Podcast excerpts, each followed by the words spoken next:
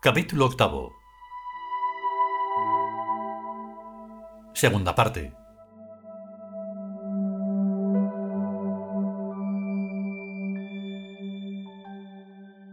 ¿Los otros quiénes son? Dice Ick que todavía es el regente temporal de todos los infinitos universos que hay y más que hubiera. Yo por lo menos soy un superviviente. A ver, a ver. Sí, tú eres uno de los que sobreviven, el único.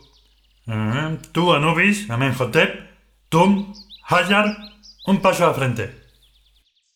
Los cuatro interpelados dieron el paso al frente que se les había ordenado y quedaron encuadrados por la cámara. Anubis va de chacal, que es lo suyo, pero esta vez nada más que la cabeza, con un caretón de cartón, pero de los de cuerpo entero, de también por la nuca y con orejas. Y los tres restantes van de personas, todo de 30 años, y Amejote con barba postiza para parecer mayor. Yo no me sé el papel que me toca, dice Anubis. No importa, di lo que se te ocurra y así improvisas. Dice Ick que hace lo mismo. Íbamos por lo del gran encuentro y por lo de mi manía metabiológica, pero si a ti se te ocurre otra cosa, pues suéltala y la seguimos. A mí me gustan los tránsitos, dice Anubis con voz cavernosa. Pues vamos con los tránsitos, dice Amenhotep. Pero por mi laberinto, que es lo que mejor me conozco. Yo voy por la transdimensionalidad, dice Tum. Y de ahí no me saca ni mi padre. Vale, sin avasallar, dice Hayar. Y para que no te sientas solo, yo voy a ir por lo trascendente. Pues menudo gazpacho que vamos a armar. No sé cómo va a encajar todo eso con mi metabiología. A ver si nos ponemos de acuerdo. Dice Ick. Estábamos hablando de hacer una nueva civilización de gente que no se muera. Como nosotros, ¿no? Ya toda la gente a copiarnos. Si me lo estaba temiendo. ¿Y qué va a ser de las tumbas? Serán trascendidas, ya. Dice Hayar que es rubio como las candelas. Trascendidas y transdimensionalizadas, añade Tum. Pero a través de un laberinto de opciones. Complementa a Menhotep con su proverbial ingeniería. Un suponer. Tú te mueres y te entierran o te queman o lo que sea. ¿Yo? Dice Anubis. No, este. Dice señalando a Tum que como es negro, tiene a otro de repuesto en la película.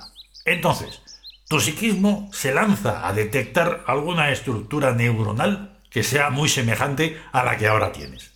La encuentras, te metes dentro y ya está. ¿Ya está qué? El tránsito. Explica el chacal Anubis que sabe de esas cosas más que nadie. Pero a mí eso me suena como misticismo. ¿Qué coño misticismo? dice Anubis. Eso suena a inducción bioelectromagnética. Soy ignorante. ¿Tú qué te crees que eres? Una estructura más en un campo morfogenético. ¿Y eso es malo? Pregunta Tum. Ni malo ni bueno. Eres lo que eres y realizas una función como otra cualquiera. Existir y vivir es solo eso. Vaya tela, dice el director. Corten, corten. Hoy no estamos lo que se dice muy inspirados. Eso se debe, dice el otro que da las voces, a que la cámara es nueva y no la sabemos manejar bien todavía. Escena siguiente, da igual. Dice el de las voces, pero no el director. ¿Con qué cámara? Pregunta el del vídeo de grabar escenas. Yo esto cada vez lo entiendo menos. Por una gente que se queja de que no ve bien su cinecillo, tenemos que cambiarlo todo. Y, y ahora los que no vemos somos los que estamos trabajando aquí. Estas problemáticas Dice Anubis conciliador. Ocurren casi siempre en los orígenes de las nuevas civilizaciones. Todo nuevo cambio las implica. Sí, pero todos los nuevos cambios deberían ser para mejor, no para peor. Dice Hayar mismo en plan trascendente. ¿Sabéis lo que ahora se me está ocurriendo? Que como hacer lo que a uno le da la gana y le parece bien, no hay nada. Y que el que se quede atrás, que arre. Bien dicho. Aplaude a Menhotep. Yo ya no me acuerdo si íbamos por lo de que el universo está acelerando su velocidad expansiva o por si eso de morirse es una inducción bioeléctrica. Orden, orden, brama el director de escena desde las alturas. Tum, ¿puedes explicarme lo que está pasando? Sí, señor. Dice Tum. Las cosas de la transdimensionalidad. Claro, si se pasa usted de un universo cerrado, indefinido y finito, a un universo abierto, en hipérbola, pues pasa lo que pasa. Y esto no tiene más vuelta de hoja. Oye tú, pero lo que aquí estamos haciendo es una película, no un universo. Dice el director de escena que en esta época se llama Sebek y es un cocodrilo. Eso es lo que usted se cree, señor Dire. Pero ahora, con el cambio de dimensionalidad y de universo, cualquier actividad que se esté realizando se compagina, como quien dice, con todas las demás, preexistentes y coexistentes, ya se sabe. Y esto podrá ser todo lo película que usted quiera, que en el fondo nadie puede saber qué es lo que realmente estamos haciendo. Si tú lo dices, dice Anubis. Pues vale, guion abierto e hiperbólico. Eso de hiperbólico no lo tengo yo muy claro todavía, confiesa Tum. Aunque, desde luego, mejor que una ecuación parabólica, desde luego sí es. Aquí el asunto está en averiguar de una puta vez la interrelación de la física con la psi. ¿Con la qué? pregunta Hayar. Con la psi, repite Tum.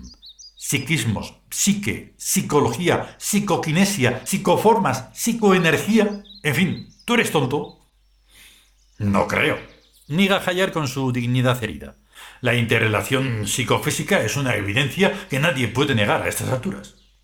Pues eso es lo que te digo, y a lo mejor no es solo una relación, sino una identidad, o sea, dos versiones de una sola misma cosa. En tal caso, la película del universo sería un montaje, opina Amenhotep. Y la de la vida personalizada consciente sería también otro montaje. Añade Ick, que ha estado hasta ahora la mar de callado escuchándolo todo. A mí lo que me resulta chocante e intragable es lo de la teoría corpuscular, que niega por principio y sin prueba alguna la preexistencia de un continuum, se llame como se llame. Eso que dice Vas del éter y las burbujitas, sugiere Hayer. Pues claro, refrenda Ick. Todos nuestros problemas se acabarían si hacemos una síntesis con las dos insoluciones de la ecuación. La próxima película que rodaremos va a ser de vampiros. Dice el director de escena interviniendo en el guion por su propia cuenta. Muy buena idea, dice Ick cogiéndola al vuelo. El vampiro es un ser con vida exenta de condicionamientos corpusculares y de curvas relativistas ni curvas cuánticas, sino que es como una banda de Moebius. Pero sin sangre, ¿eh? Ni salsa de tomate ni nada de eso. Ruega sino con transferencia de energía, sí, de base. ¿De base o refinada? Concede. Las dos caras del éter. Y no os extrañéis. A efectos de continuidad, el éter es oceánico, pero a efectos de sutileza es una superficie sin espesor y con dos caras. Consciencia por un lado y espacio-tiempo material por el otro lado. ¿Alguna pregunta? ¿Y qué tienen que ver los vampiros con el éter? Pregunta a Menhotep, que se ha quedado un poco despistado por el cambio de paradigma. Pues muy sencillo, hijo mío, dice Ick. Pues que los vampiros no están ni vivos ni muertos, sino en la zona de inflexión. Ríen los demás por tan insólita ignorancia como es en la que ha incurrido el creador de la Atlántida. Ya vale, dice Ick en plan de director de escena. Iros los cuatro y que entre otra tanda. ¿Otra tanda de cuatro? Pregunta el ayudante de dirección. Desde luego, confirma Ick. ¿Qué quieres? ¿Que sean cinco? No, si a mí me da igual. Pues entonces, llama a cuatro y que entren. El tribunal llama a Horus, Min, Yau y Jique. Que entren. Pues que entren. Dice un alguacil invisible. ¿Pero qué clase de tribunal es este si esto es una película? no es una película, sino una novela. Dice el autor desde los cielos. Y basta ya de cháchara. Hay que tener en cuenta que, y a todo esto, el de la cabeza de chacal, el de las barbas, el de la hora esa rara de por la mañana y el de la providencia divina se largan al bar a tomar copas. El paisaje escénico puede cambiar a gusto del consumidor. No estábamos en un bosque, Pues ahora ya no. Y nos vamos a algún sitio más nocturnal, como por ejemplo una cafetería tranquila y sin apenas gente. La imprescindible para un discreto relleno que no tenga ni que explicarse. Esto es posible porque en el universo transdimensional que estamos haciendo, las formas no son rígidas, sino plásticas. Y todos son efectos especiales que, como es sabido, lo mismo dan 8 que 80. No es que esto sea el mundo de la ilusión, que va, sino que cada cual se toma la feria como le da la gana e interioriza lo que mejor le parece, según sea su estructura mental, que es lo único que no cambia, a menos que uno quiera. ¿Querer como querer? Responde Min a lo que estaba pensando Horus.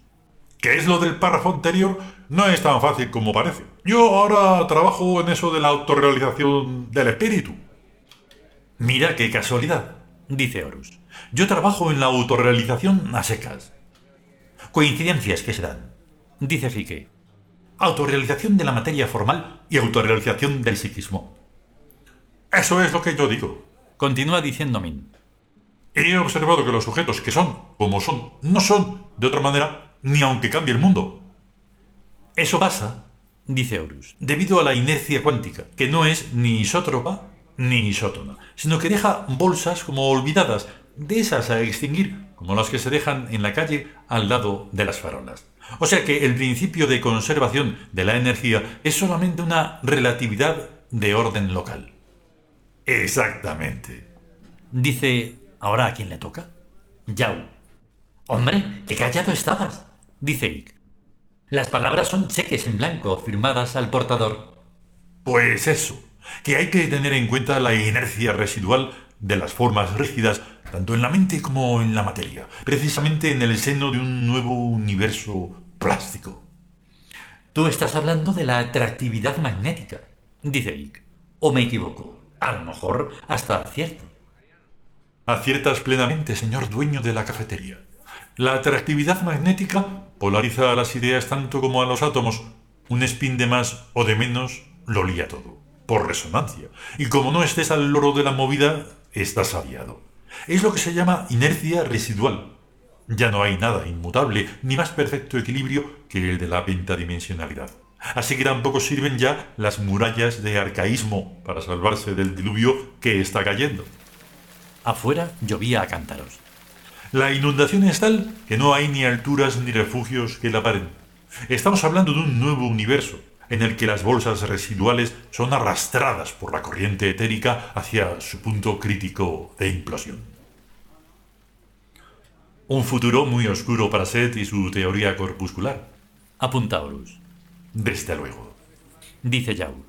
Síntesis contra análisis. Continuidad etérica en los dos lados de la cónica contra corpuscularidad no hay sino una opción que pueda medio salvarse y es la integración, sintética evidentemente, contigo mismo. ¿Conmigo? exclama Horus, completamente extrañado. Hombre, me dirás, los dos aspiráis a la herencia de Xir, el unitarismo homogéneo y sin fisuras, pero eso no es ni posible ni conveniente en una teoría general de la realidad que tiene dos caras, la física y la consciencial. Te entiendo, responde Horus. Pero eso significa también casi mi muerte. Más bien significa tu magnificación a uno de los dos aspectos de la superficie.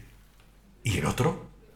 No te preocupes. El otro aspecto es exactamente el cero o nada. ¡Buf! Suspira Horus enjugándose la frente. Camarero, sirve otra ronda.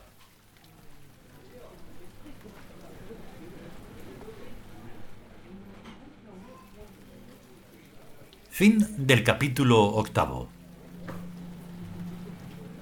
Continuará.